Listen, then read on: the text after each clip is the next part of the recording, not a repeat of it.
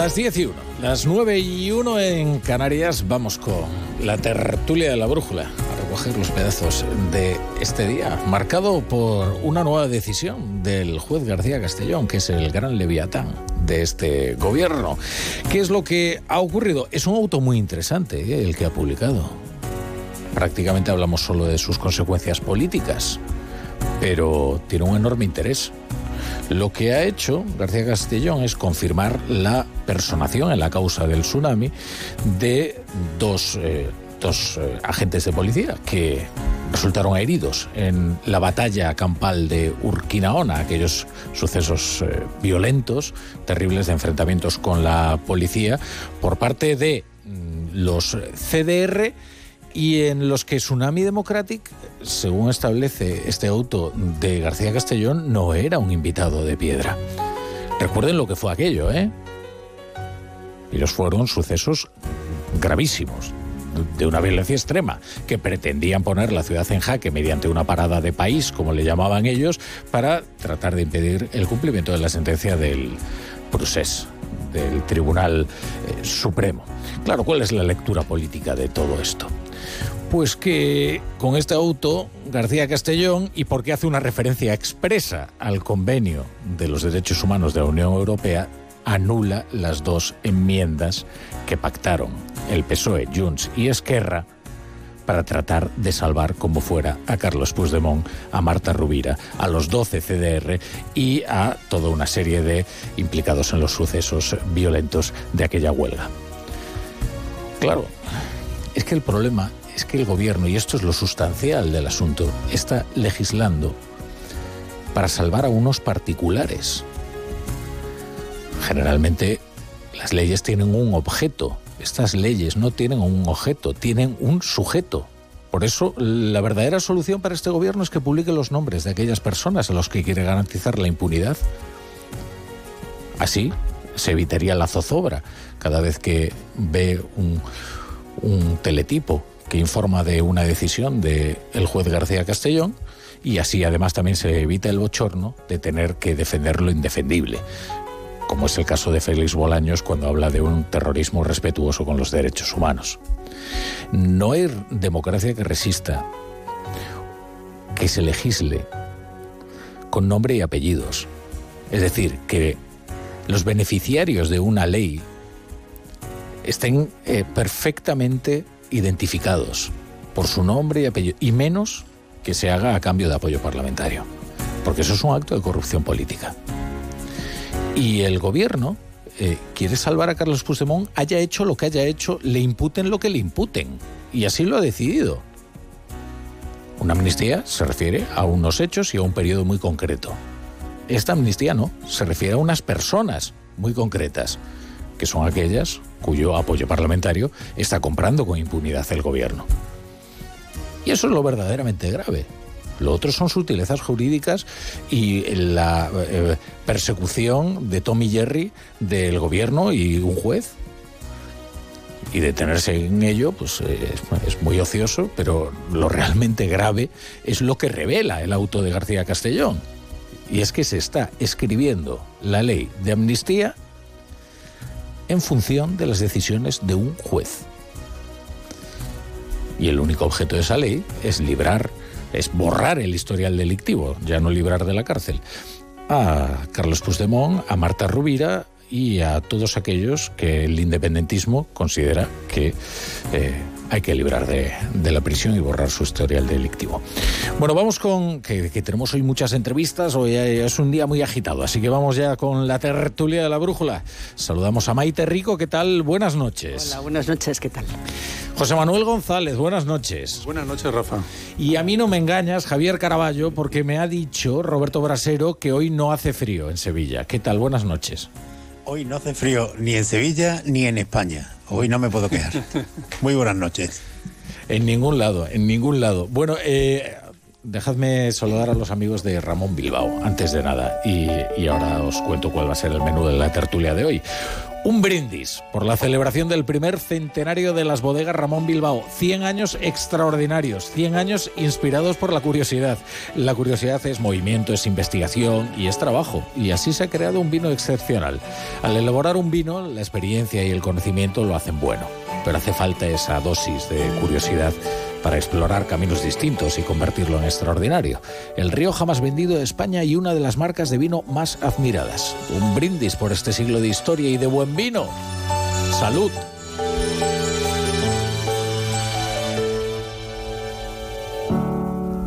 José Miguel Azpiroz, buenas noches. Buenas noches, salud también para ti. Venga, ya tenemos el vino, ahora cuéntanos cuál es el menú. Bueno, pues asunto principal del día, eh, lo mencionabas tú, es el nuevo auto del juez que investiga el caso Tsunami y que tiene a 12 personas, entre ellas Puigdemont y Marta Rovira, imputados por terrorismo. García Castellón señala que algunos de los delitos que se investigan en esta causa encajan en el artículo 2 del Convenio de Derechos Humanos y por tanto no son amnistiables, como recoge la última enmienda pactada por el PSOE con los independentistas. Laura Vilagrá, vicepresidenta de la Generalitat, reaccionaba esta tarde en Julián La Onda cuando algo avanza, en este caso la ley de amnistía, ¿no? en la tramitación y se salva eh, el trámite pues, de enmiendas conjuntas, pues ahora sale, eh, por otro lado, pues otro actor a intentar, eh, pues, en fin, mm, embrutecer esta realidad. ¿no? ¿Es el juez que, el que instruye la causa en función de la redacción de la ley de amnistía o el PSOE y sus socios los que legislan en contra de las actuaciones del juez? Alberto Núñez Feijó no tiene ninguna duda. La única verdad es que este gobierno solo depende de la voluntad de un fugado de la justicia. Y la única verdad es que este gobierno necesita tensionar todas las costuras institucionales del país para seguir en el poder. A cuenta de la amnistía y las concesiones del gobierno, el debate ha terminado por desatarse en el seno del PSOE a cuenta de Emiliano García Paje, que hoy Hoy ha pisado el freno tras decir ayer lo de que su partido estaba transitando por el extrarradio de la Constitución. Respeto todas las opiniones, también pido que se respeten las mías. No voy a insistir más en. Ya hablé ayer suficientemente, ¿no? Y, y no quiero ser protagonista, de verdad, sinceramente. Coincido y mucho con la política social y económica del gobierno. Discrepo claramente con el tema territorial y con los independentistas. Mi adversario no es ningún socialista, son los independentistas. Pero desde Ferraz y Moncloa ya se puso en marcha ayer la trituradora y hoy no ha parado. No comparto una estrategia en la que la notoriedad se hace a partir de la discrepancia. No he hablado con, Emiliano. ¿Y tiene previsto hablar con él? No, yo creo que somos el partido siempre al frente y defendiendo, y defendiendo también la diferencia de poderes, el jurídico, el poder judicial y el poder legislativo. No comparto las, manifestaciones de, de Emiliano, pero las respeto. También respeto y valoro cuando uno da su opinión o cuando se la reserva. Ha dicho Sánchez, se acabó, que ya no se le tolera al único socialista de mayoría absoluta sus recurrentes puyazos al gobierno, que es lo que más ha molestado. Que lo dijera rodeado de presidentes autonómicos del PP, que llamara perdedor al presidente del gobierno o que sitúe al PSOE en los arrabales constitucionales. Se ha decretado ya la tolerancia cero con García Paje. Con este escenario estamos a una semana de que arranque la campaña electoral en Galicia. No sé si a estas alturas una encuesta del CIS es noticia, pero ahí está Tezanos poniendo en duda, en contra del resto de sondeos, la mayoría absoluta del PP y dejando sin representación parlamentaria a Vox y Podemos a sumar da entre 0 y 2 escaños. Dos apuntes más en clave política. El primero, el anuncio de la ministra de Igualdad esta tarde, Ana Redondo. Una proposición de ley para que eh, las tercerías locativas, que es un tema realmente acuciante, eh, sean penalizadas, que es el primer paso. Y como socialista que soy, eh, no les negaré que para mí el, el abolicionismo es un fin, es un objetivo. Tercería locativa, lo que es lo mismo, sanciones para los burdeles como paso previo al fin de la prostitución. Tema que genera un intenso debate y que necesita de las aportaciones de la tertulia esta noche. Y en el Congreso de los Diputados, Yolanda Díaz elige a Íñigo Rejón como portavoz parlamentario. No sé si suscita alguna reflexión. Del exterior, en Estados Unidos, a la una de la mañana, hora española, se ejecuta un condenado a muerte en Alabama. Por desgracia, no sería noticia si no fuera por el nuevo método para terminar con la vida del reo, nitrógeno, que según la ONU es eh, trato tan cruel como la tortura. Y en Oriente Próximo, mañana la Corte Internacional de Justicia decide sobre la acusación de genocidio de Sudáfrica contra Israel. Hoy, aquí en Madrid, la voz que se ha escuchado es la de las víctimas y los familiares de los rehenes secuestrados por Hamas. Pues precisamente tenemos eh, al otro lado de la línea a, Wax, que es, eh, es, sobrina de Keith Samuel Siegel y Adrián Aviva Siegel. Eh, su tío sigue secuestrado y su tía fue liberada en el último intercambio de, rehenes. Tal, tal, tiene 29 años, es médico de profesión, nació al norte de Israel, pero creció en, Sevilla y hoy junto a otros familiares de rehenes y supervivientes de los ataques del 7 de octubre han estado en Madrid y han estado contando cuál es eh, su incertidumbre y, y, lo terrible de estos días que están, que están viviendo. Tal, buenas noches. Hola, buenas noches. Eh, tal, eh, ¿Tienes alguna o tenéis alguna prueba de vida, eh, alguna información acerca de, tu tío? bueno, de mi tío sabemos únicamente lo que nos ha contado mi tía al, al ser liberada. mi tía la liberaron el día 51 de guerra, ahora mismo estamos en el día 111 y desde entonces no sabemos nada. Hmm. nosotros sabemos que cuando, cuando separaron a mi tía para liberarla a ella, él estaba vivo. Hmm. Pero eh, desde entonces no sabemos nada. ¿A ellos los secuestraron juntos y permanecieron juntos durante todo el, cautiverio de tu tía? Eh, la mayor parte del tiempo sí. Estuvieron hmm. juntos. ¿Qué tal está ella? ¿Qué, cómo se está recuperando de todo esto? Eh, pues ella eh, sinceramente no está muy bien. Ella sabe lo que es eh, vivir en el cautiverio, sabe las condiciones en las que están, sabe cómo torturan a los rehenes, sabe cómo los tratan, las condiciones en las que viven sin comer, sin beber, sin ducharse. Entonces, Clara, esa, obviamente está muy preocupada por, por su marido, por Keith, y por los otros 135 eh, rehenes que siguen en Gaza. Eh, supongo que os ha contado, ¿no? De, lo que mm, de lo que vivió, en fin, en el cautiverio de Hamas.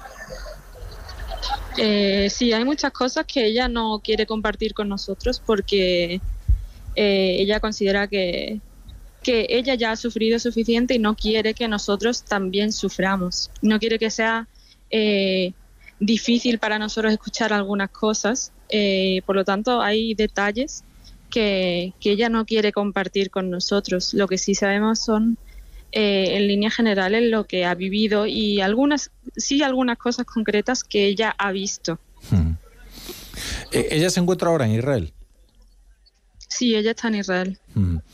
Eh, ¿Creéis que, ahora e, ella salió en una, entiendo, en una operación de, intercambio, ¿no? De, rehenes por, por presos eh, palestinos. Eh, ¿Crees que el gobierno está haciendo lo suficiente ahora para liberar a aquellos que, como tu tío, siguen todavía en, en las garras de los terroristas?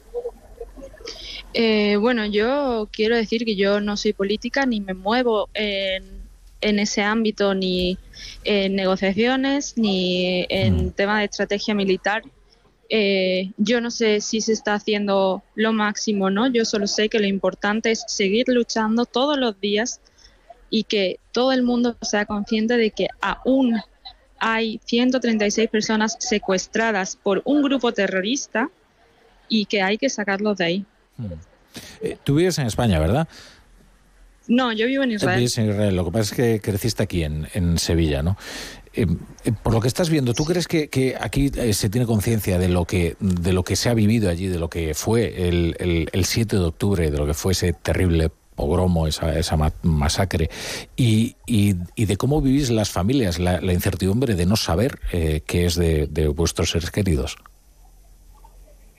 Eh, yo creo que es muy difícil eh, comprender la situación por la que estamos pasando, también por el simple hecho que es muy difícil comprender eh, la maldad y comprender esa violencia con la que se vivió el 7 de octubre. Estamos hablando de, de personas a las que sacaron de sus casas, niños a los que sacaron de, la, de su cuna, personas que fueron decapitadas y calcinadas en una fiesta son cosas que, cuesta mucho cuesta mucho entender y más si están lejos. nosotros, por desgracia, lo tenemos que vivir día a día y lo recordamos día a día. Hasta que no estén todos en casa, tenemos que seguir recordando y contando al mundo todo lo que todo lo que pasó.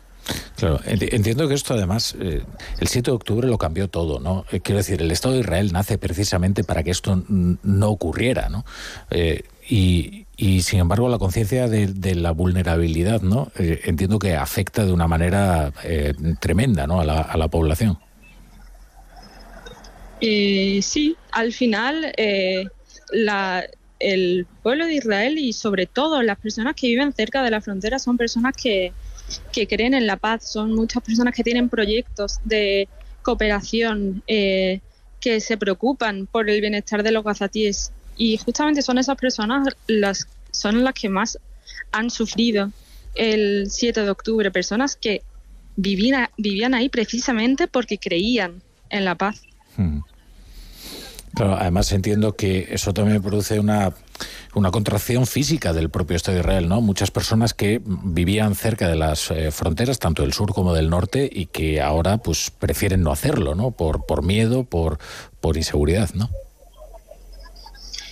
Eh, bueno, yo creo que también puede ser algo temporal. Al final, de verdad, eh, la gente lo que quiere es vivir en paz, quiere, no quiere vivir en guerra, no quiere que siga existiendo este conflicto. Queremos solucionarlo. Y solo lo vamos a conseguir juntos. Eh, ¿Tú dónde vives, Tal? ¿En, qué ciudad? Yo vivo en Tel Aviv. Tel Aviv. Bueno, Tal, eh, te deseamos que, en fin, que, tu tío regrese a casa lo, antes posible y, que, tu, que tu tía pues eh, se recupere de la mejor manera posible y os deseamos lo mejor. Eh, tal, muchas gracias por, gracias por estar Muchísimas gracias a vosotros por el tiempo. Mm, gracias. Vamos a hacer una pausa muy breve y enseguida vamos con la tertulia.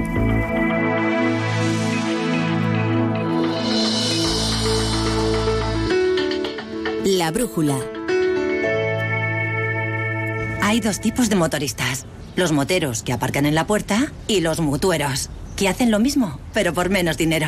Vente a la mutua con tu seguro de moto y te bajamos su precio sea cual sea. Llama al 91 555 5555. Hay dos tipos de motoristas, los que son mutueros y los que lo van a ser.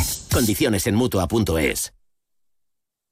Reimagina tus vacaciones. Reinicia. Mira hacia tu interior y verás las Islas Baleares. Revive la emoción de descubrir lugares asombrosos y nuevas sensaciones. Reconecta contigo y disfruta de un entorno único para vivir la cultura y el deporte al aire libre. Reencuéntrate en las Islas Baleares. Alma Mediterránea. Hola, soy Mar Márquez, piloto de MotoGP. Justo ahora salgo de entrenar, que ya toca volver a casa. Pero ¿sabes que ahora podemos hacer todos estos viajes diarios más sostenibles con los nuevos combustibles 100% renovables de Repsol y sin tener que cambiar de coche? En tu día a día, algo nuevo te mueve con los combustibles 100% renovables de Repsol que puedes usar ya en tu coche. Encuéntralos en más de 50 estaciones de servicio y a final de año en 600. Descubre más en combustiblesrenovables.repsol.com. Su alarma de Securitas Direct ha sido desconectada. Anda, si te has puesto alarma, ¿qué tal? La verdad que muy contenta. Como me paso casi todo el día fuera de casa trabajando, así me quedo mucho más tranquila. Si llego a saber antes lo que cuesta, me la hubiera puesto antes. Protege tu hogar frente a robos y ocupaciones con la alarma de Securitas Direct. Llama ahora al 900-272-272. Cada día tengo peor la memoria. Toma de Memory. De Memory con fósforo y vitamina B5 contribuye al rendimiento intelectual normal. Recuerda, de memoria, de Memory. Y ahora también de Memory Senior, de Pharma OTC. Buenas noches. En el sorteo de mi día de la 11 de hoy, la fecha ganadora ha sido... El 8 de noviembre de 1981. Y el número de la suerte, el... El 2. Recuerda que mañana, como cada viernes, tienes un bote millonario en el sorteo del Eurojackpot de la 11. Y ya sabes, a todos los que jugáis a la 11, bien jugado. Vuelve el concurso que ha revolucionado la televisión. El único donde todos los concursantes son millonarios. ¡Qué nervios! Todo a una. Vuelve Atrapa un Millón con Manel Fuente. ¡Más emociones imposible! Nueva temporada. Si consiguiéramos un millón de euros, ¿qué haríamos? El sábado a las 10 de la noche en Antena 3. La tele abierta. Ya disponible solo en A3 Player.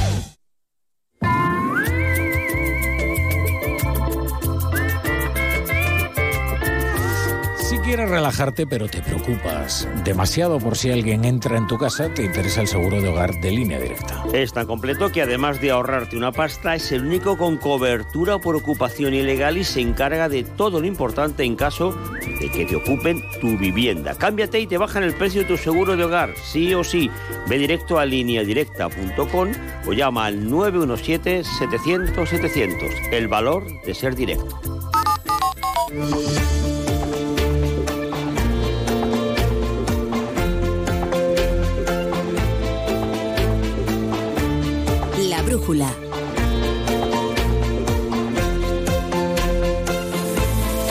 La torre.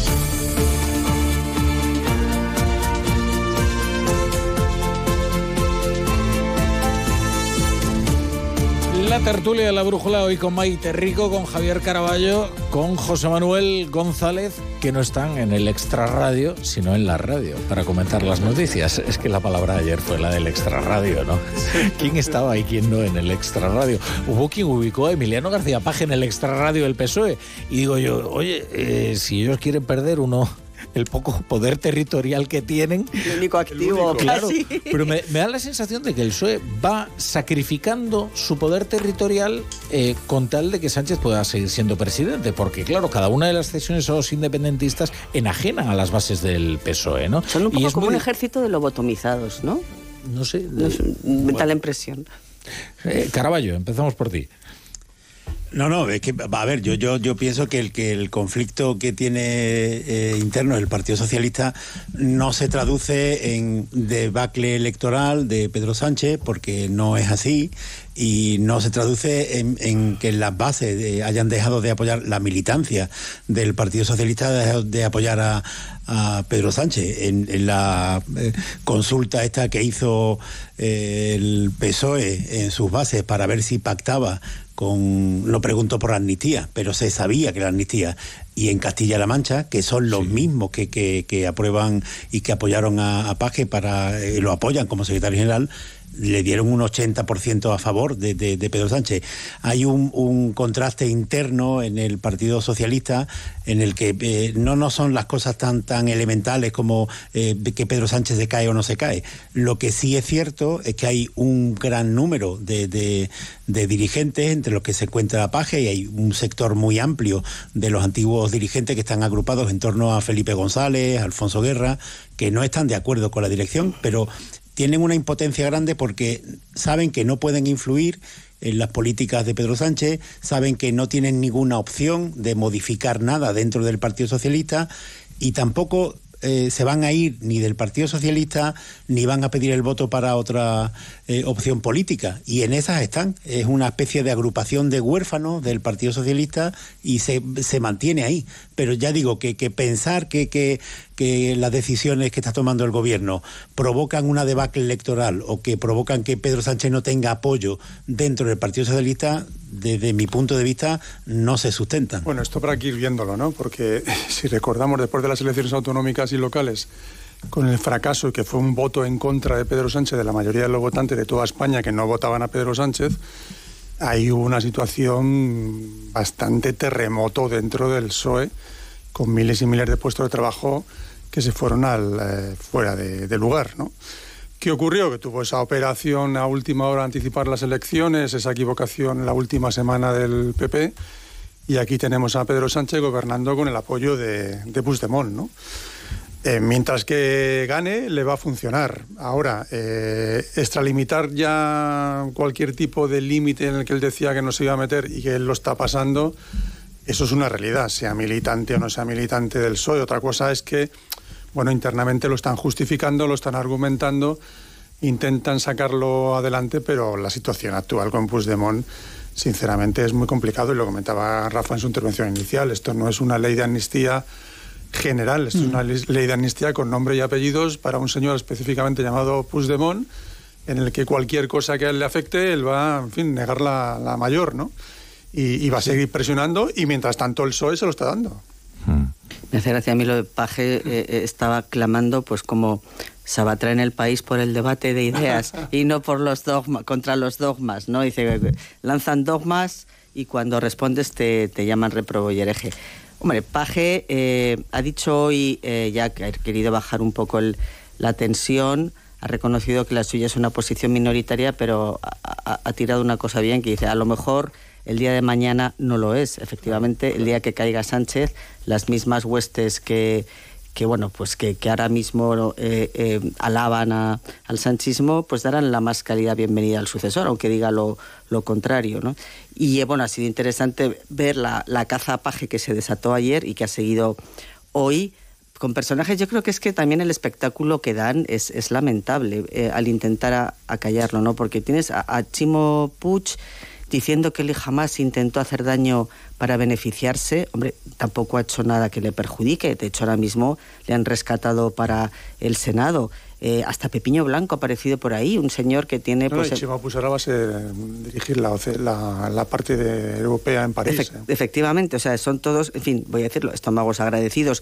En el caso de, de, de- de Pepiño Blanco, que es muy, está ya totalmente fuera, hasta él ha, salido a, decir que estaría mejor callado con ese, él que tiene un lobby ya, que está, el mayor lobby que está sacando eh, buenas tajadas de sus conexiones políticas, y hasta Marlasca, que ni siquiera tiene el carné del PSOE, ¿no? Entonces, al final... eh, eh, del gobierno de Pedro Sánchez está de Está acuerdo. de acuerdo, sí, sí. Y eso, y eso es lo que impera en una gran parte del electorado socialista y de la militancia eh, socialista. Sí, estoy de que acuerdo puede ser que es muy probable que no estén de acuerdo con Puigdemont, que, que, que vean que, que se está cediendo más, pero les compensa siempre eh, que el que gobierne sea Pedro Sánchez. Yo creo que es una equivocación, porque, eh, vamos a ver, porque no están valorando que lo que está ocurriendo ahora, lo que ocurre con la ley de amnistía, la, la- historia no es que gobierne el Partido Socialista o no, son las consecuencias que trae eso para el futuro que, que, eh, lo, es lo que no valora el Partido Socialista y no está valorando para nada. Y, y- pero eso no lo tienen en cuenta porque van a lo inmediato. Gobernamos nosotros, con lo cual todo me vale. con un apoyo muy grande de, de medios de comunicación, que eso también es muy importante. Pero aquí, me- vamos a ver, aquí está Moncloa, Distrito Central, ¿no? Eh, que ahí sí, eh, gobierna Pedro Sánchez, pero ¿a qué precio? Es que, vamos a ver, eh, Es el que eso ni Partido se plantea, Socialista... la opinión pública ni se lo Claro, plantea. vamos a ver, el Partido Socialista siempre fue un partido de mayoría social, aspiraba a la mayoría social, estaba lleno de pajes el Partido Socialista. Había eh, varones territoriales que tenían eh, mayorías absolutas y las encadenaban una tras otra. Eh, yo ahora mismo veo en Paje un ave exótica, que es una persona que efectivamente puede llegar a una mayoría social hasta el punto de no necesitar ningún otro socio para gobernar. Pedro Sánchez, en cambio, aspira a ser una minoría suficiente, que cada vez además necesita más socios y más radicales para poder sostenerse. Eh, y el resto del partido se va estrechando, estrechando, estrechando, excepto Cataluña, que ya veremos, pero también el País Vasco eh, está en serio peligro. O sea, Claro. y entonces dices, bueno, ¿qué es lo que queda del Partido Socialista? El partido más importante de España, porque es el que más tiempo lo ha gobernado. Una apisonadora cultural eh, prácticamente única en Europa, eh, por la importancia que tenía para fijar el sentido común, su influencia.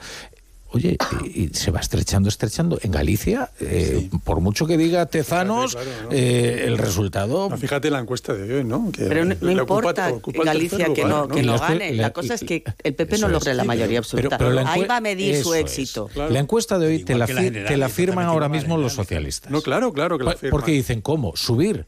Claro Porque que el temor, eh, eh, bueno, yo conozco alguna encuesta que se va a publicar eh, próximamente que les deja en 12, ¿eh?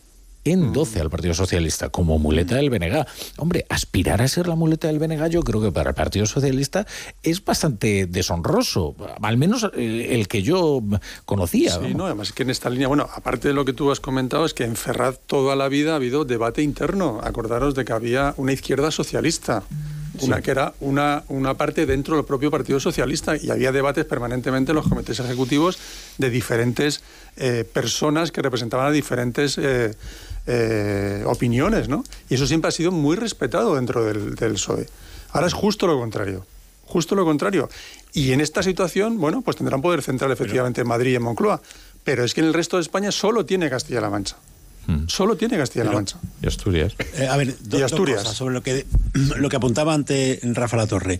Eh, eh, José Luis Barreiro, que, que, eh, de alguna forma biógrafo, escribió un libro de, sobre Feijó, ensalzándolo antes, decía algo muy interesante después de las elecciones generales, que es que eh, Pedro Sánchez había sabido interpretar mejor que el Partido Popular y que Feijó el momento político. Dice, porque el momento político que vivimos en España no es, eh, no es de bipartidismo, sino de bibloquismo. Y él ha sabido agrupar para las elecciones mejor a su bloque que el bloque de la derecha. Él criticaba mucho la, la- la relación acomplejada, o como queramos eh, llamarla, del Partido Popular con Vox. Y decía que el- en, en- en esa traje de bloques, que es en donde estamos ahora en España, que estamos volviendo a- al bipartidismo, pero no parece que todavía pueda haber un momento de mayorías absolutas, eso lo había interpretado mejor Pedro Sánchez y lo viene interpretando desde hace tiempo, de una, una estrategia muy arriesgada, que es la de apostar por, por los pactos con los independentistas catalanes y los eh, aversales vascos. Pero bueno, eso le sirve para seguir gobernando.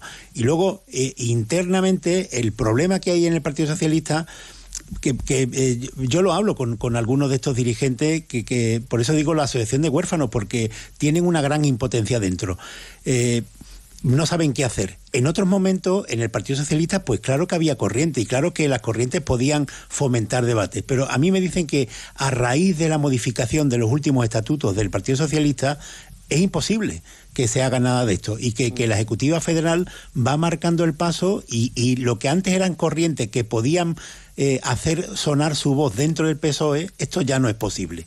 Mm. Eh, dejadme, dejadme que salude a una, a una invitada y que sume a, una, a otra voz a esta, a esta tertulia. Eh, es Maite Palazortundúa. ¿Qué tal? Buenas noches, Maite. ¿Cómo estás? Buenas noches. Eh, y siempre es una buena ocasión para saludar a Maite Palazortundúa, pero además hoy tenemos una muy buena excusa y es que mañana se presenta un documental.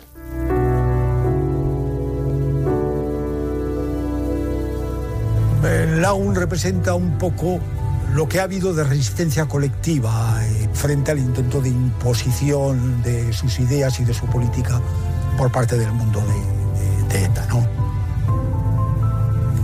Un ataque a una librería es un ataque al pensamiento, un ataque que han ejercido los totalitarios eh, siempre. Y es que no lo podías comentar, porque no se quería hablar de eso. Ese documental se titula Basta ya, Resistencia Democrática, Conversaciones en la librería Lagún. Eh, Maite, ¿qué tal? Eh, eh, oye, eh, vamos a ver, vamos a empezar por, por, por el principio del todo. Aquí se han hecho muchas leyendas en torno a la resistencia cívica en el País Vasco. Al principio, tres o cuatro, ¿no? O sea, es decir, no era muy numeroso. No, no, no era muy numeroso. Eh, lo cierto es que sí que prácticamente desde los años 80 hubo pequeños grupos de, pacifis- de pacifistas, eh, con el silencio, sin el silencio, en fin, eh, cosas muy meritorias, pero nunca, nunca fueron mayorías. Basta ya que llegó en algunos momentos a, a conseguir que la gente se quitara el miedo y salir a las calles puntualmente. Eh, sin embargo, cuando no había una manifestación, una gran manifestación, éramos un puñado de gente, un puñado de ciudadanos que, no sé, por hartazgo, por, porque teníamos ya mm, la, la decencia de, de querer ser ciudadanos libres, como si fuéramos daneses o suecos o austríacos, yo qué sé. Eh, llegó un momento en que nos pudo más que el miedo y, y que, y sobre todo que el horror de lo que veíamos que pasaba a, nuestros, a nuestro alrededor y sobre todo de lo que pasaba en los pueblos más pequeños. Y pensamos que no les podíamos dejar solos, nosotros, los de San Sebastián, que es de donde surgió Basta ya, es muy especialmente en la librería Lagún. Claro. ¿Cómo ayudó la librería a que se gestara Basta ya? Pues lo hemos ido descubriendo al, al hacer el documental. No sabemos por qué, por una especie de instinto.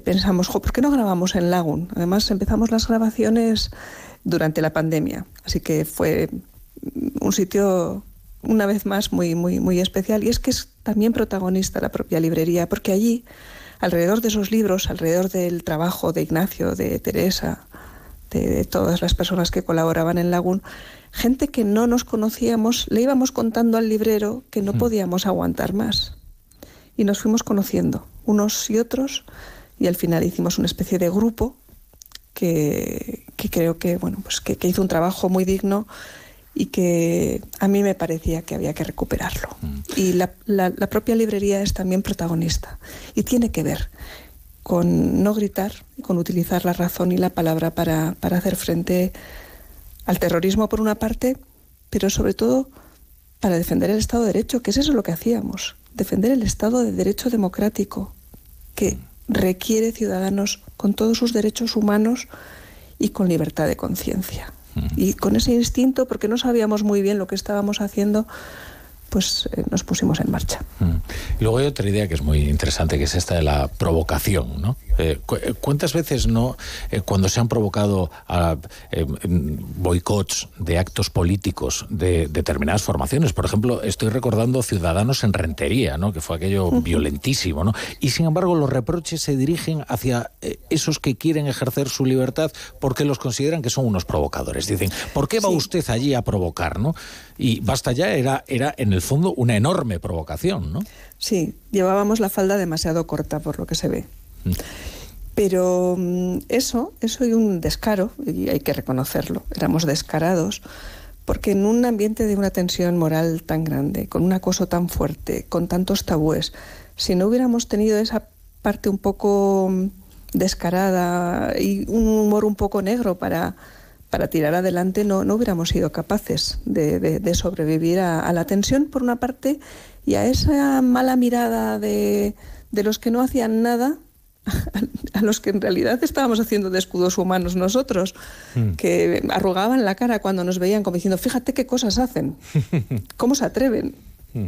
Sí, luego además eso tiene un efecto que en el fondo es, eh, en el fondo es de vergüenza, ¿no? Entre las personas que no se atreven, ¿no? Y, que ven cómo eh, eh, quedan en evidencia, ¿no? Por esos gestos de enorme, de enorme gallardía de otras personas que sí están cumpliendo con esa labor de resistencia cívica, ¿no? Y que dicen, ay, entonces, bueno, pues les parece. Sí, pero no teníamos, nosotros no, no nos sentíamos gallardos tampoco, ¿no? Si lo que hacíamos era una pura reacción democrática porque, bueno, pues a lo mejor habíamos leído libros hmm. y, o, en fin, pensábamos que había ejemplos. Nosotros, claro, nos, nos pasábamos libros de Camus. como, como Havel y compañía, porque, porque era lo que, lo que nos estaba dando eh, ese pulso de decir, pues, ¿por qué no vamos a conseguir nosotros esto? ¿Por qué tenemos que aguantar esto en silencio? ¿Por qué vamos a permitir que haya viudas que, la gente se tenga que ir, bueno, algunos de nosotros luego encima nos tocó muy, muy de cerca también, pero eh, era, era un, sentido de la democracia no puede ser esto y no podemos dejar que nos la depreden.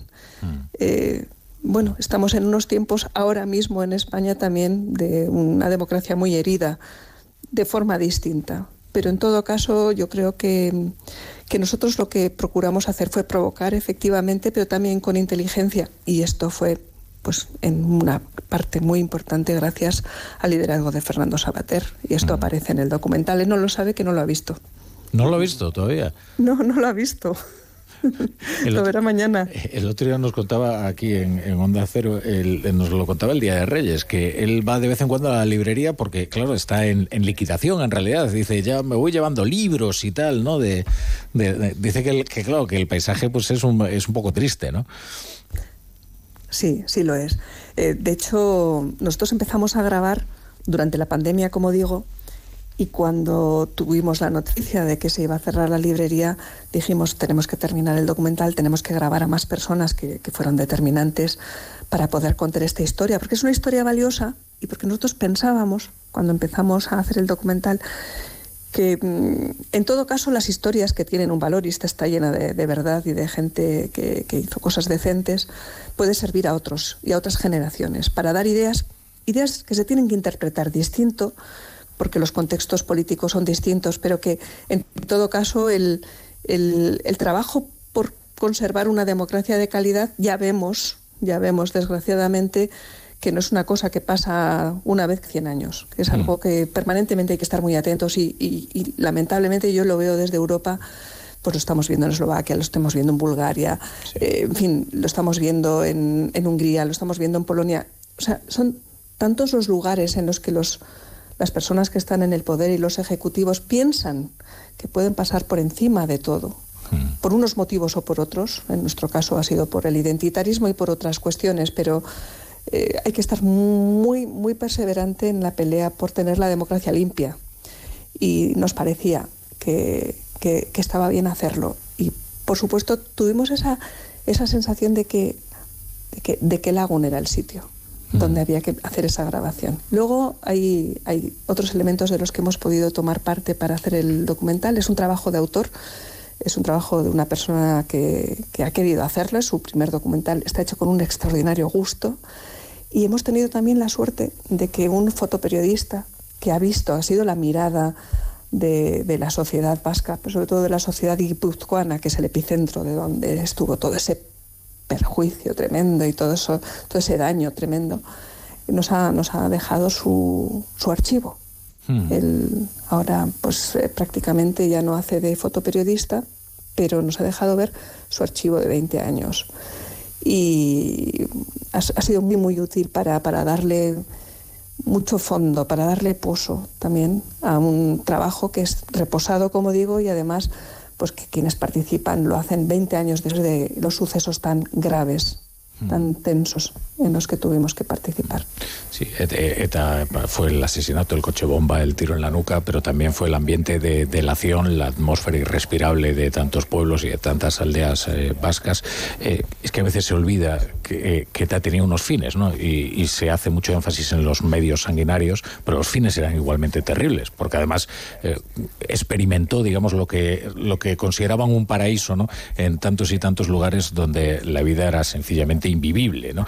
Eh, ¿a, ti qué te parece que, tan rápido se, se haya olvidado todo esto y, se haya homologado una fuerza como Bildu y, la, ve- la veamos además apoyada por el, por el PSOE, nada menos que en Pamplona, que tiene una fuerza simbólica para los abertzales eh, indudable? Hombre, no conseguimos limpiar suficientemente ni dar la suficiente importancia a la cuestión de, de las palabras y de los discursos. Y, no estoy hablando de cuentos, estoy hablando de los discursos reales sobre lo que, sobre lo que es la historia de, una sociedad y, los hechos tremendos que, mm, ha pasado muy recientemente. Mm, había demasiados tabúes que no pudimos levantar. En, los años 90 empezamos a escribir eh, en la prensa regional vasca, fue muy importante aquello, los periodistas empezaron un poco antes de esto a llamar a las cosas por su nombre con una enorme valentía. Además, siempre han sido tremendamente discretos, nunca han querido que se sepa gente como Gastaminza, como Barbería, como Chelo Aparicio, gente maravillosa, sin los cuales no se le habría podido dar la vuelta a, a una parte de lo, de lo que se le ha dado la vuelta en la sociedad vasca. Pero faltaba más. Basta ya hizo cosas, pero tampoco fuimos tan mayoritarios. Tuvimos momentos puntuales en que la gente, pues sí reaccionó, pero, pero el, el, el pensamiento hegemónico del País Vasco era eh, de, de- de una muy una, una conllevanza un poco tóxica. Y una reconciliación que se lleva a cabo sin reconocimiento del delito y del daño de verdad, pues genera una situación que queda tóxica, unas heridas mal cerradas y además una estrategia de reescribir la historia. Vamos a ver, fueron derrotados operativamente en el mundo de ETA, pero ellos para nada han aceptado eso como una derrota. Es, eh, eh, hay fenómenos históricos en los que los, los que han vencido finalmente son los derrotados desde el punto de vista operativo. Están en eso, están en esa operación y además son muy buenos estrategas. Una parte muy importante de lo que ha ocurrido en nuestro país en los últimos años, desde el año 2015 hasta ahora y sobre todo desde el 19, con los acuerdos de Llocha de Mar, en fin, tienen que ver con el mundo de ETA y con la búsqueda de reescribir ese pasado, de hacer algún día leyes en las que cuenten cómo fue lo que pasó. Mm. Eso está ahí. Ese, ese, esa infección purulenta está ahí. Y, es porque no le hemos dado suficiente importancia desde un punto de vista colectivo español a, lo que tiene que ver el destrozo que se hizo a la democracia española en el País Vasco. Mm. Bueno, las próximas elecciones autonómicas eh, no sabemos cuándo, cuándo serán todavía, pero eh, sí que obtendrá un buen resultado eh, Bildu. Y luego un extraordinario pues, resultado. Sí, sí, sí, sí, Y creciente además, ¿no? Porque se ve cómo consiguen llegar, sobre todo a gente joven que no tiene memoria de lo ocurrido, y, y se van a convertir en fuerza hegemónica, ¿no? Bueno, mm, van a disputar la hegemonía al PNV y tienen, vamos a ver, tienen una estrategia. Eh, es que al final nosotros, mm, quienes hemos, eh, quienes tenemos que representar de alguna manera socialmente unos y otros lo que significa defender la democracia española, muchas veces tenemos intereses personales o particulares o de grupo y no estamos pensando en conjunto en lo que significa la democracia el Estado de Derecho democrático. Tenemos muchísima gente poniendo bombas, eh, entiéndase, conceptuales por todos lados. El mundo de, de Batasuna, que ha hecho tanto daño, necesita ganar la historia, reescribir el pasado, porque es la manera de limpiar sus conciencias, mm. de una forma política oficial. Y ellos no han parado en ningún momento de trabajar en sus objetivos. Y eso nos diferencia. Cuando el Tribunal Constitucional hizo el cumplimiento este de, legalizarlos, había una serie de cláusulas de seguimiento para que ellos se mantuvieran en, el estricto campo que les inducía o que les eh, definía el Tribunal Constitucional. Nadie se ha encargado de hacer el seguimiento y poco a poco se dieron cuenta de que no pasaba nada si se saltaban las, las reglas, si se saltaban las líneas rojas que marcaba el Tribunal Constitucional y cada vez han ido poniendo más chulos. Eso por una parte. Y por otra parte, su estrategia la, la, diseñan con, vamos, la siguen a pies juntillas. Ahora tienen unas caras eh, de chicos y chicas mm, que no son precisamente como, como eran los de los años 80 o 90, pero los que están detrás manejando los hilos son los mismos de los años 80 y 90. ahí tenemos a David Entonces, bueno, hay que hacer análisis. Claro. Bueno, oye, el, estreno del documental va a ser el, en Tabacalera, en San Sebastián, el, 8 de febrero, ¿verdad? Que es el, aniversario del asesinato de Joseba. Sí, bueno, mañana vamos a hacer el primer estreno en, Madrid, en los cines Yelmo. Estará Fernando, estará Justi, el, fotoperiodista, y el autor, Juan Vadillo, que es un hombre de una sensibilidad extraordinaria. Yo creo que, que ha quedado Mm, contenido, pero muy, muy emocionante. Y el día 8, sí, el día 8 con las canciones del pirata acompañándonos haremos un homenaje a Joseba, entre otros. Pues recordamos, basta ya, Resistencia Democrática, conversaciones en la librería Lagún. Eh, Maite Pazortundúa, muchas gracias como siempre por estar aquí en, en La Brújula. Un gran abrazo, mil gracias. Un abrazo. Mereció mucho la pena. tenemos derecho a reivindicar eh, una memoria verdadera y sobre todo una necesidad de no olvidar eh, a voluntad lo que se quiera. Fue muy duro, nos persiguieron mucho, mataron a algunos de nuestros amigos eh, en, en la actividad que nosotros desarrollábamos como grupo ciudadano, pero mm, provocamos efectivamente, era necesario provocar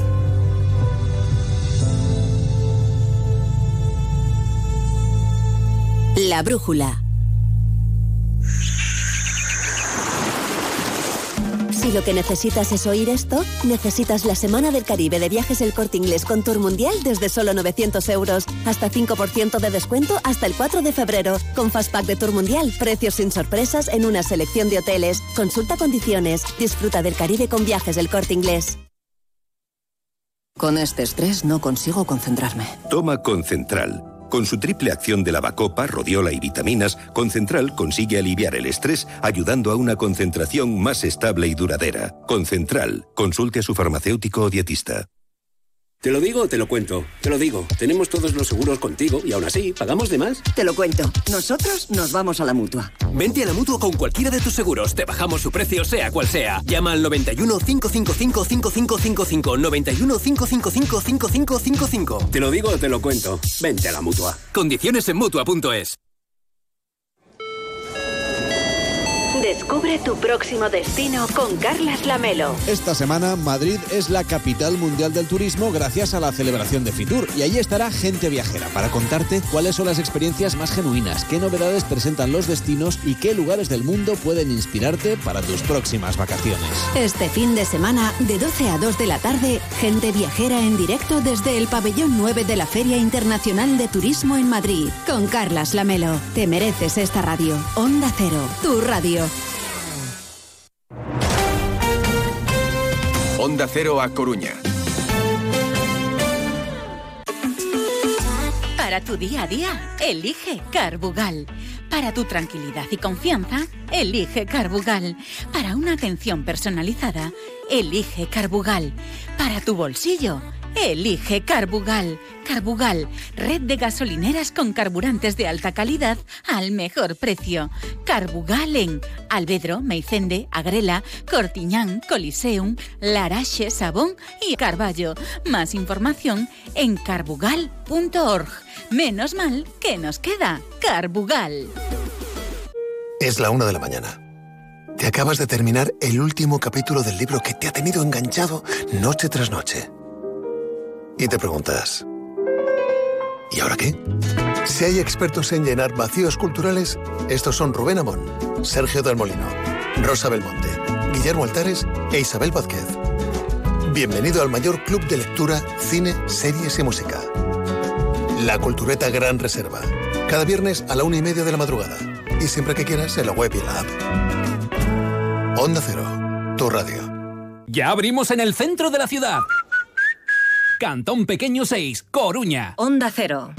Onda Agraria. Agricultura, pesca, ganadería, mercados. Aquí empezamos Onda Agraria, una hora recorriendo con todos vosotros el campo español. Resolver consultas, dudas de ámbito legal o ámbito administrativo que nos envían los oyentes. Cuéntenos un poquito esa aceituna, cómo se traduce luego en el aceite, qué tipo de aceite nos da. La voz del campo. Para los amantes de la cerveza, la posibilidad de que no haya lúpulo, pues hace que se nos pongan los pelos de punta. Cuéntanos, como ya saben nuestros oyentes, la climatología es una de las Onda Agraria. Pablo Rodríguez Pinilla y Soledad de Juan. Sábados y domingos a las 6 de la mañana. Y siempre que quieras, en la web y en la app de Onda Cero. Te mereces esta radio. Onda Cero, tu radio.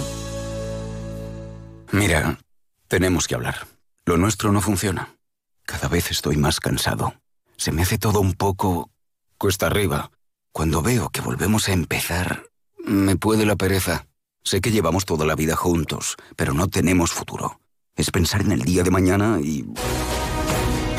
Si tú también quieres romper con la rutina, por fin no es lunes, con Jaime Cantizano. Los fines de semana desde las 8 de la mañana y siempre que quieras en la web y en la app. Onda Cero, tu radio.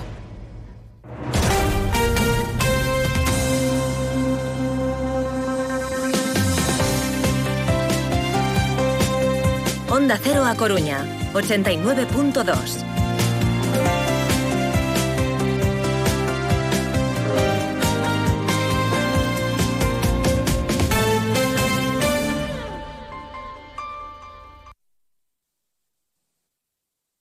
Reimagina tus vacaciones. Reinicia.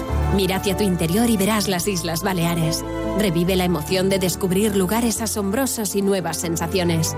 Reconecta contigo y disfruta de un entorno único para vivir la cultura y el deporte al aire libre. Reencuéntrate en las Islas Baleares. Alma Mediterránea.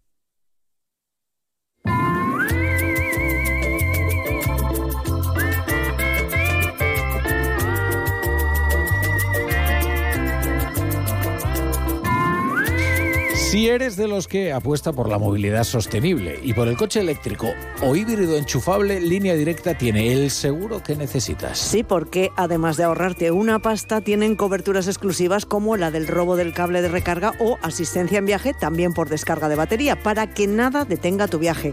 Cámbiate y te bajan el precio de tu seguro de coche, sí o sí. Ve directo a lineadirecta.com o llama al 917 700 700. El valor de ser directo. La brújula.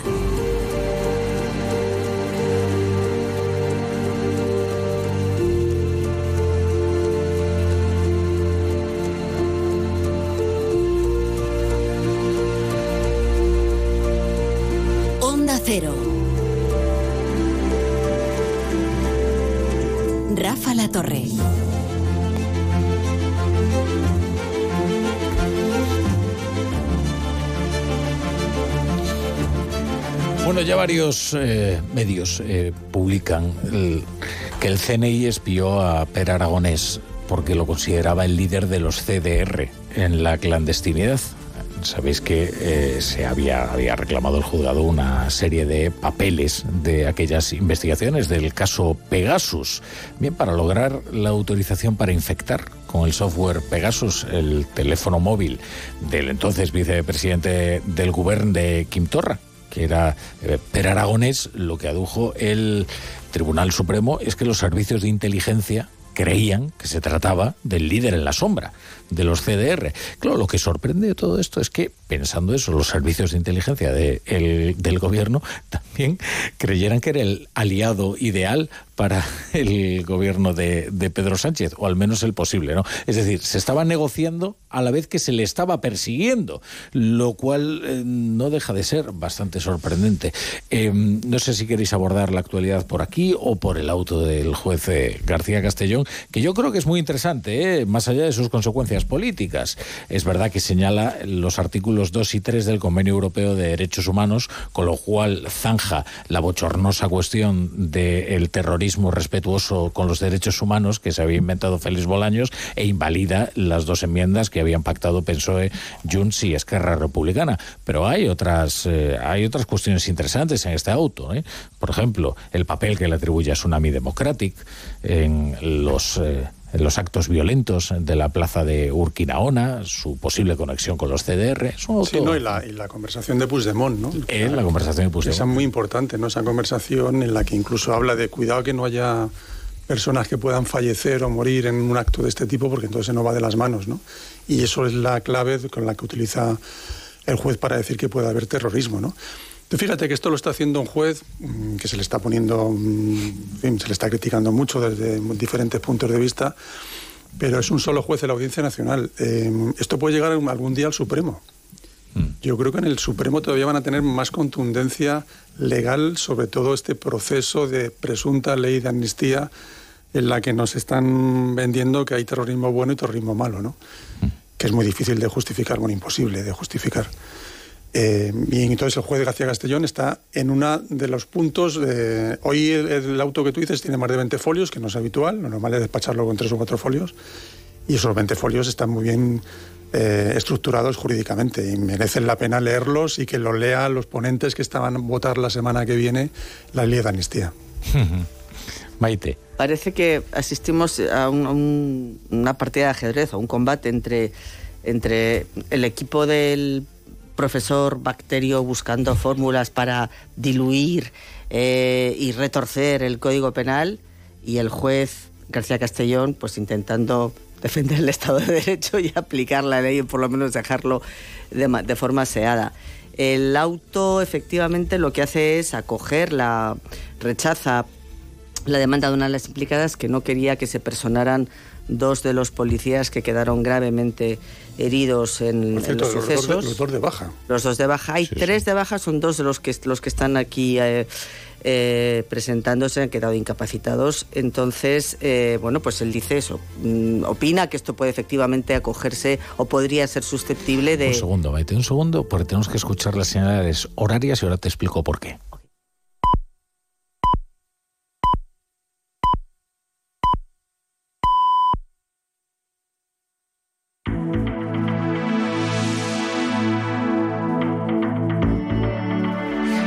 No es por capricho, es porque ahora se incorporan eh, todos aquellos que estaban escuchando el fútbol, el radio estadio, el radio estadio de Edu García, eh, porque hay mm, algunas emisoras que estaban emitiendo el fútbol. Bueno, estas cuestiones internas de la radio que eh, el oyente conoce también. estos que vienen del fútbol, estos oyentes a los que damos la bienvenida a la brújula y nos congratulamos de tenerlos al otro lado del transistor, ya sabrán que el Atlético de Madrid ha pasado a semifinales de la Copa del Rey tras eliminar al Sevilla en el Metropolitano. Un gol de Memphis que marcó para el Atlético de Madrid en el minuto 79. ¿eh? Eso está muy emocionante, la jornada de Copa. Menos mal. Está muy emocionante. Así que, por ahora, ¿qué tenemos? Vamos a ver, Mallorca, Atlético de Bilbao, el Atlético de Madrid y Real Sociedad. Y Real Sociedad. Efectivamente, estos son los que se van a jugar eh, la, la, Copa del Rey.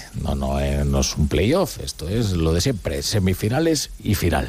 En este caso, a doble partido. Suerte a todos los contendientes, suerte a todos los contendientes.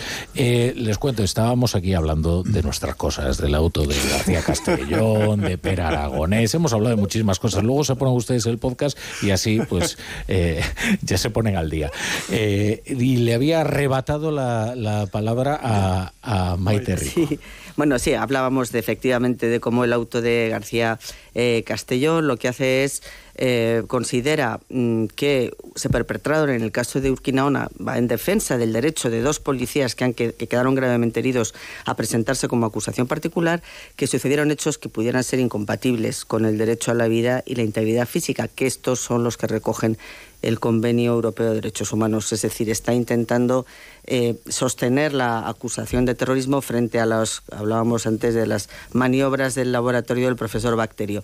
Entonces, eh, es muy importante esto es que se nos ha olvidado ya todas de las imágenes de lo que fue Urquinaona, de lo que fueron aquellos días, de lo que fue el corte de la autopista, de lo que fue el bloqueo del aeropuerto, de lo que fueron imágenes en las calles, en los enfrentamientos vandálicos. Que sea o no terrorista, considerado terrorismo, eso lo tendrán que decidir los tribunales, pero bueno, estamos en una fase de, instrucción y eh, lo que no es sostenible es que el gobierno intente ya de entrada eh, diluir estos, eh, esta acusación. También recordaban hoy como el, presidente, perdón, Pedro Sánchez fue de visita a Barcelona en esos días a visitar a estos policías justamente, llevaba escoltas con sus fusiles y llevaba maletines eh, eh, antibalas y llevaba un paraguas blindado. A ver, o sea, el clima no era una broma. ¿eh?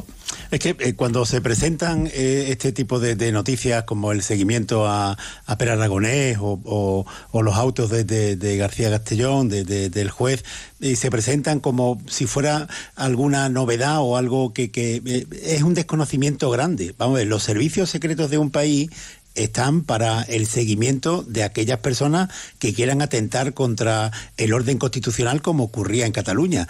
Y cuando hay un seguimiento a una personalidad como Per Aragonés, previamente hay una solicitud motivada a un magistrado, a un juez, que es el que lo autoriza. Y es que esto, es que esa es su función. La función de los servicios secretos es justamente esa. No, no, no, no se trata de nada más. No es un seguimiento ilegal, no son, no, no, no son escuchas ilegales, son escuchas reguladas con motivación y autorizadas por el juez. Y luego cuando se eh, habla, por ejemplo, hoy del juez de García Como si estuviera contraprogramando a, las enmiendas del Partido Socialista y sus eh, socios parlamentarios, es un desconocimiento absoluto de la justicia. Eh, eh, es como si pensaran que, el juez se levanta por la mañana y a la lectura de los periódicos decide hacer una actuación. No, no, eso lleva meses estándose. Y, y, no, no lo hace así. Es justo al contrario lo que está sucediendo con la ley de amnistía, que es el Partido Socialista y sus socios parlamentarios los que van el proyecto de ley de amnistía a los cambios judiciales. ¿Por qué? Porque están intentando tramitar como un indulto general, esto que remarca siempre eh, Rafa, de, eh, de, una ley con nombres y apellidos, eso es un indulto general. Los indultos van dirigidos a las personas, se les perdona la pena a las personas. La ley de amnistía lo que borra son los delitos. Y el PSOE está intentando su proyecto de ley mezclar las dos cosas. Como los indultos generales están prohibidos expresamente en la Constitución, Está intentando tramitar un indulto general, nombres y apellidos, a través de una ley de amnistía.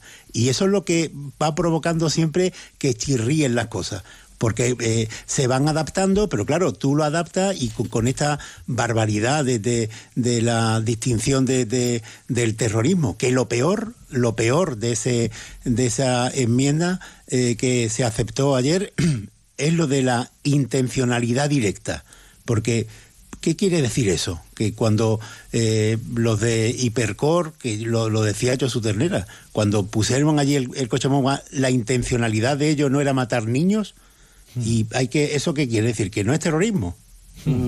Respecto, mira, quería añadir una cosa respecto a la, a la, noticia que sale. El CNI pidió al juez espiar a Aragonés, actual presidente de Generalitat. A ver, tenemos que recordar que justamente en esa época uno de los dirigentes de Tsunami era Xavier Vendrell, que era consejero de gobernación de Esquerra Republicana y exmiembro de Terrayure. Digamos que en el entorno eh, se estaba investigando en ese entorno de ERC. Y veo que lo saca, habrá que ver, no, no me ha dado tiempo a leer la información, la saca la agencia F. Entonces, bueno, no hay que olvidar también, a ver si vamos a estar en más en, el, la profundización de la operación Cataluña, ¿no? De la mm. escritura de, de los hechos, desvirtuar la realidad para poner en la mira no en los golpistas, no en los secesionistas violentos, no en quienes violaron la ley, sino en las autoridades que intentaron combatirlos, en la policía, los jueces, el CNI, el gobierno ese de Es ese es el, interés, precisamente, ¿no? Poner el foco, la diana, en los jueces y en los policías. pero la, que la agencia hace una filtración no deja de ser al respecto, interesante. Esta es Europa Press, el despacho que acaba de salir de Europa Press, que dice que el gobierno asegura que las escuchas del CNI aragones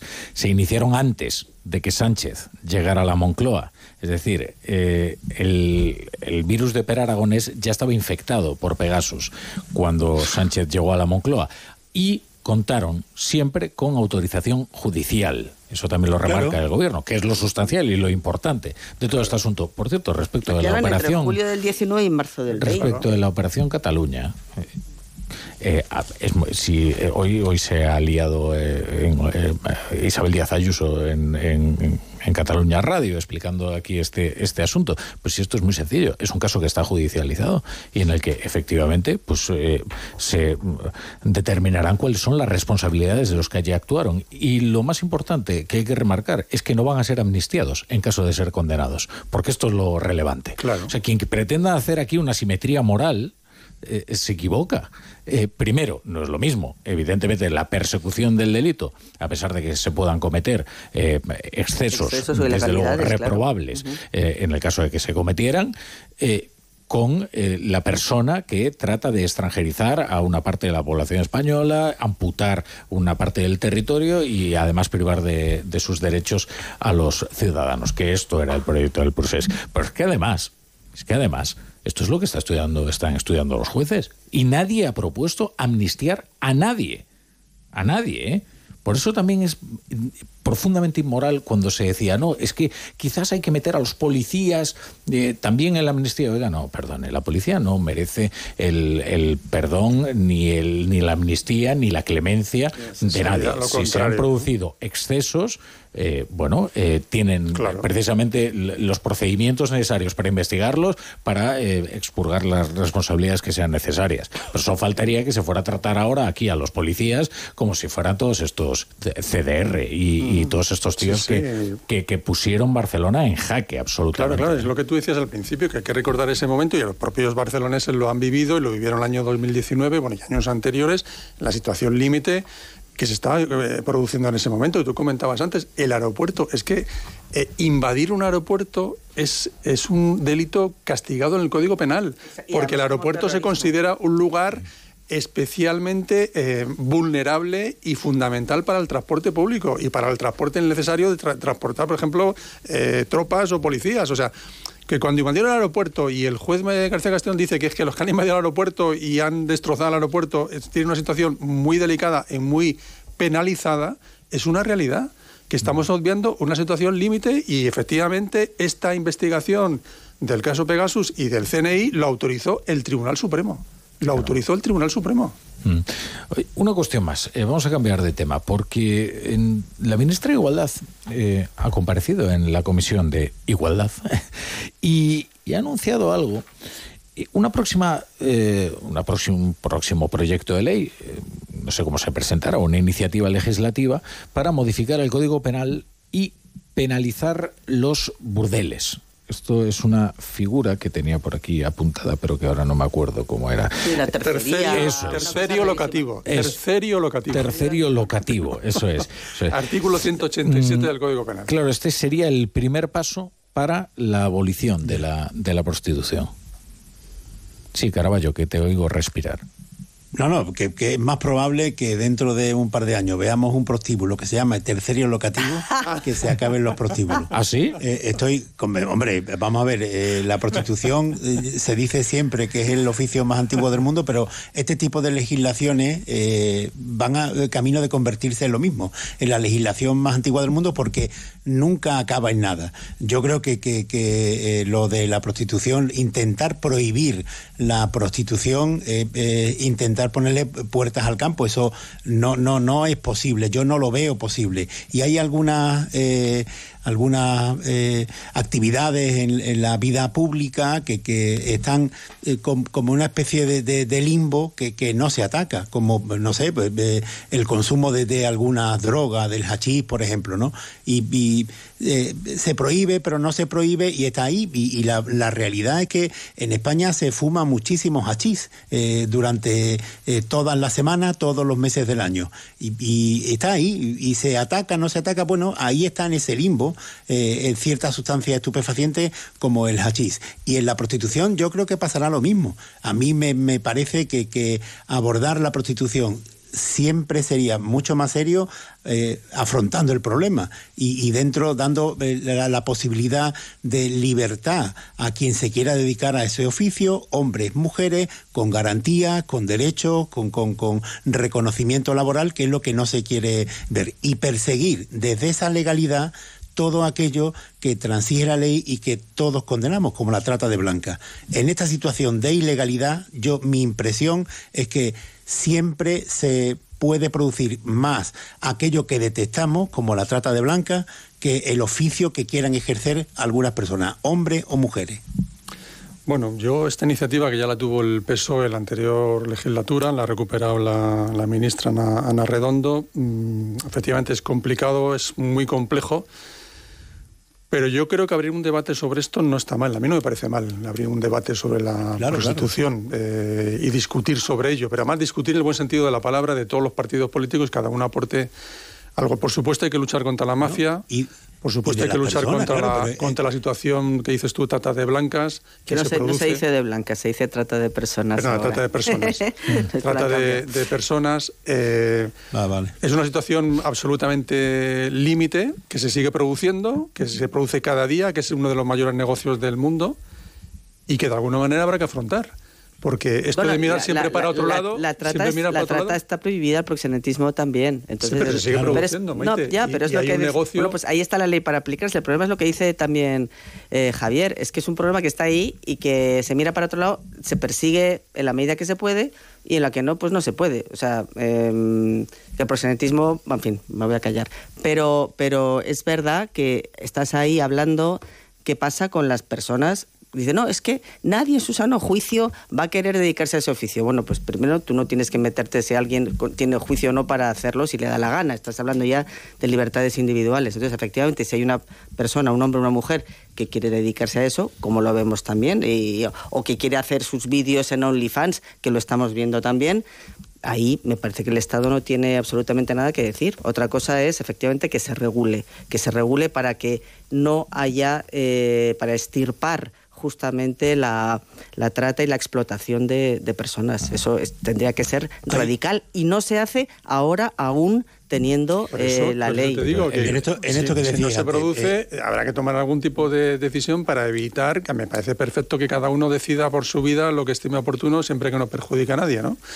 Pero que hay gente que lo está pasando mal y hay gente que la están obligando a hacerlo y que hay un negocio absoluto detrás, vinculado no solo con la prostitución, sino con la droga y con 20.000 cosas más. Entonces, mm, que no se cubre, que no se trata, que no se analiza, que no se inspecciona, pues eh, y también pues, tienes otras herramientas como las herramientas educativas en, pero bueno es que el caso es que lo anterior sí perdona Javier. No, no que, que, efectivamente la, en la legislatura anterior ya se planteó este, este mismo tema. Y yo mm. nunca entendí que la ministra Montero no no eh, cuando eh, lanzó el debate había hay asociaciones de prostitutas colectivos de prostitutas que quieren ser escuchadas.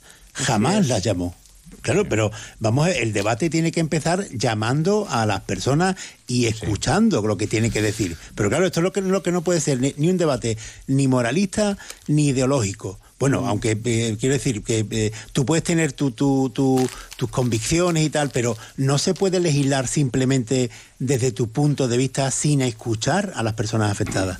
Pero aquí consta que el debate empieza en el propio gobierno, ¿eh? Claro. Bueno, aquí hay dos corrientes del feminismo. En el propio feminismo. Eso es, que es el feminismo abolicionista y el feminismo que considera que en el ejercicio de su libertad una mujer puede vender su cuerpo, ¿no? Eh, el abolicionista dice que no, en ningún caso, porque se trata de un derecho inalienable, ¿no? Y tú no puedes hacer eso y no puedes disponer eh, de tu propio cuerpo para mercadear con él, ¿no? Eh, en el gobierno conviven esas dos corrientes. Hay un feminismo abolicionista que es mayoritario en el Partido Socialista, eh, que, es quien, eh, digamos, promovería esta iniciativa legislativa mediante proposición de ley. Abolición, puedes, yo quiero abolir el crimen organizado, yo quiero abolir... Claro, por querer abolir. Esto, no saldría del Consejo de Ministros porque ahí no hay acuerdo entre los dos partidos de la coalición. Por ejemplo, en esto es especialmente beligerante los comuns.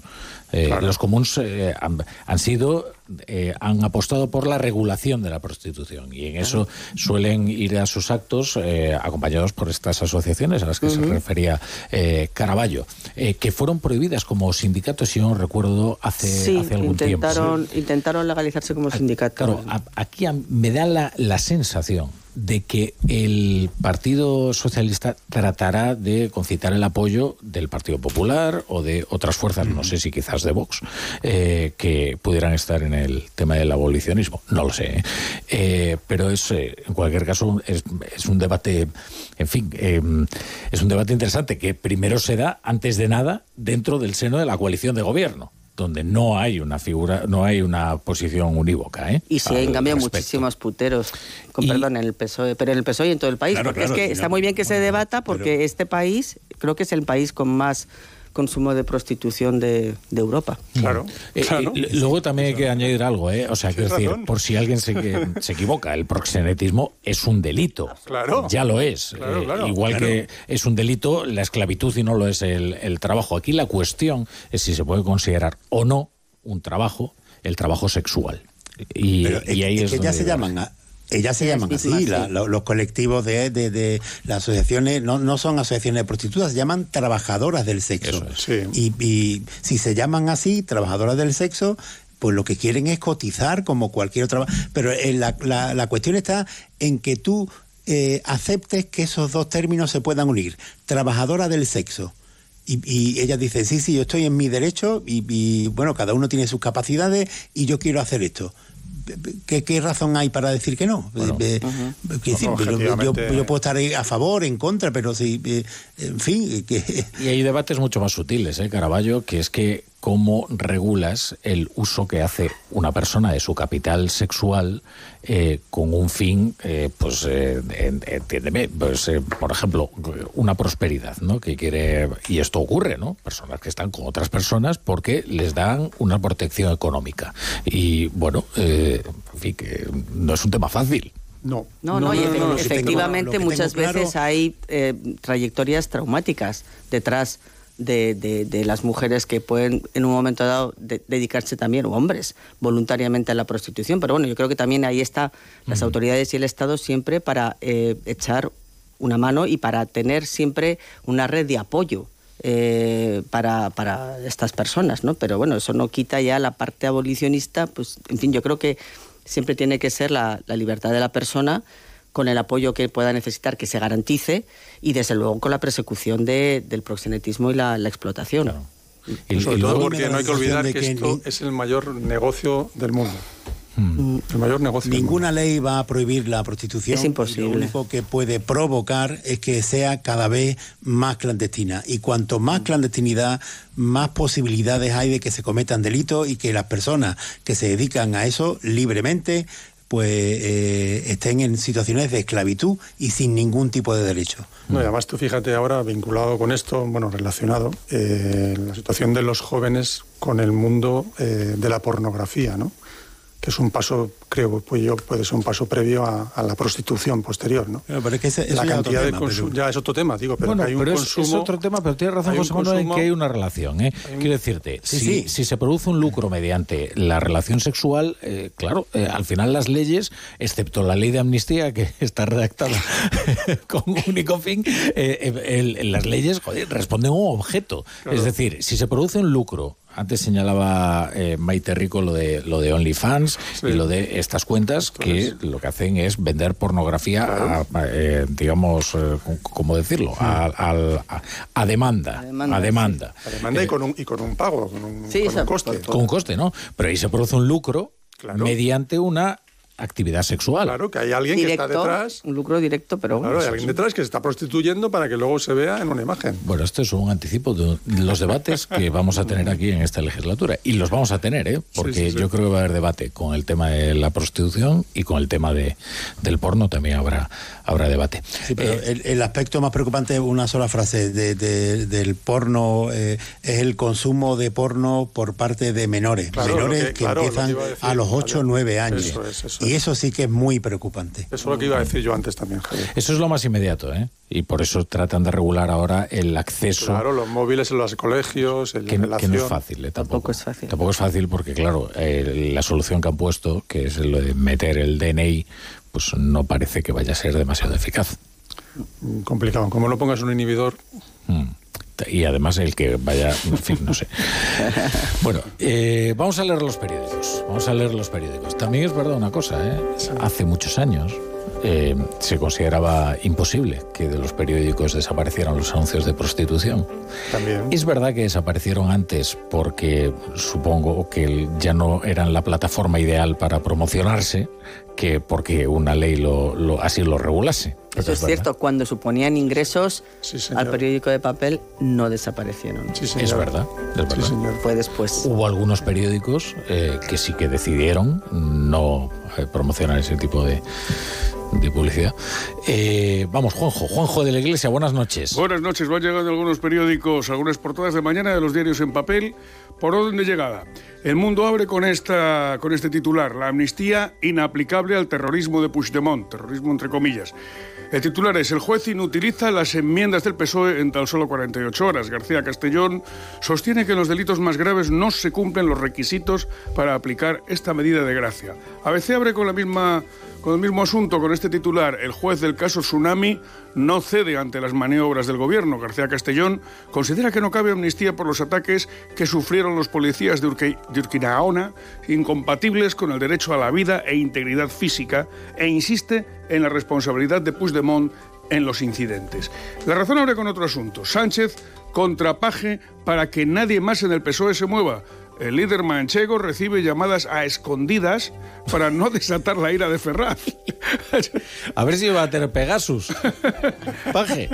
Es posible, ¿eh? Oye, que le ha llamado.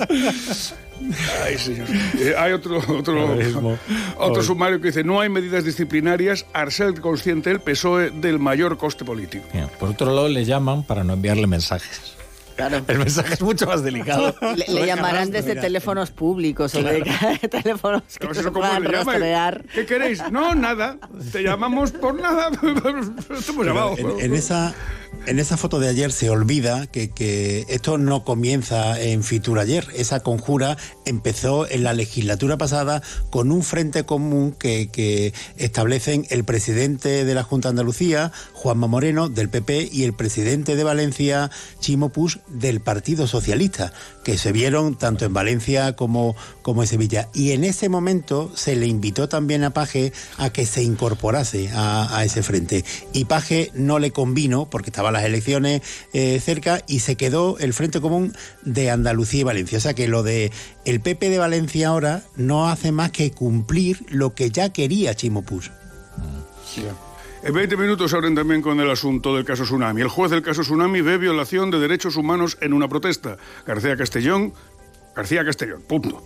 El magistrado dice que las lesiones a policías en actos organizados por la plataforma son incompatibles con el derecho a la integridad física. En los digitales, en el adelanto del español, aparece una fotografía de Paje con este titular. Paje cree que los ataques de la cúpula del PSOE se volverán contra sus autores. Y en el diario.es, el Supremo evaluó el espinaje del CNI a Aragonés con el argumento de que era líder en la clandestinidad de los CDR, la clandestinidad entre comillas. Sí, sí, va a dar que hablar este espionaje también. ¿eh? Sí, hombre, Va a dar que hablar. ahora- Bueno. La víctima. La víctima, Aragones. Lo cierto es que aquellos que tuvieron que eh, asumir la administración de Cataluña durante el 155 siempre destacan eh, la colaboración de Per Aragonés y de El Sartadi y de otras personas muy ilustres del Junqueras independentismo. será el. Antes era el Antes gran sí, aliado. Antes sí, luego ya. Luego ya no. La brújula. Vizcaya, un lugar único para ir de pinchos, de compras, de museos, paisajes llenos de vida, pueblos espectaculares. Vive la experiencia Vizcaya. Departamento de Transportes, Movilidad y Turismo. Diputación Foral de Vizcaya. Cuando rascas un rasca Cleopatra, un rasca Link o cualquiera de los rascas de la 11, no solo puedes rascar premios. ¿Ah, no? ¿Y qué más puedes rascar? Pues puedes rascar un buen momento, una anécdota divertida con tus amigos y puede que hasta mucho dinerito. Eso sí que sería una buena anécdota. Venga, dame un rasca. Con los rascas de la 11 tienes un montón de maneras divertidas de rascar momentazos y premios de hasta un millón de euros. Rascas de la 11, rasca el momento. A todos los que jugáis a la 11, bien jugado. Juega responsablemente y solo si eres mayor de edad. ¡Vigor, gor, gor, gor, gor, gor, gor, gor! Toma Energisil Vigor. Energisil con maca contribuye a estimular el deseo sexual. Recuerda, energía masculina, Energisil Vigor. Su alarma de Securitas Direct ha sido desconectada. Anda, si te has puesto alarma, ¿qué tal? La verdad que muy contenta. Como me paso casi todo el día fuera de casa trabajando, así me quedo mucho más tranquila. Si llego a saber antes lo que cuesta, me la hubiera puesto antes. Protege tu hogar frente a robos y ocupaciones con la alarma de Securitas Direct. Llama ahora al 900-272-272. ¿Te preocupa el trabajo? Tranquilo, toma Ansiomed. Ansiomed con triptófano y asuaganda te ayuda en periodos de tensión en el trabajo. Venga, que tú puedes. Ansiomed de Pharma OTC.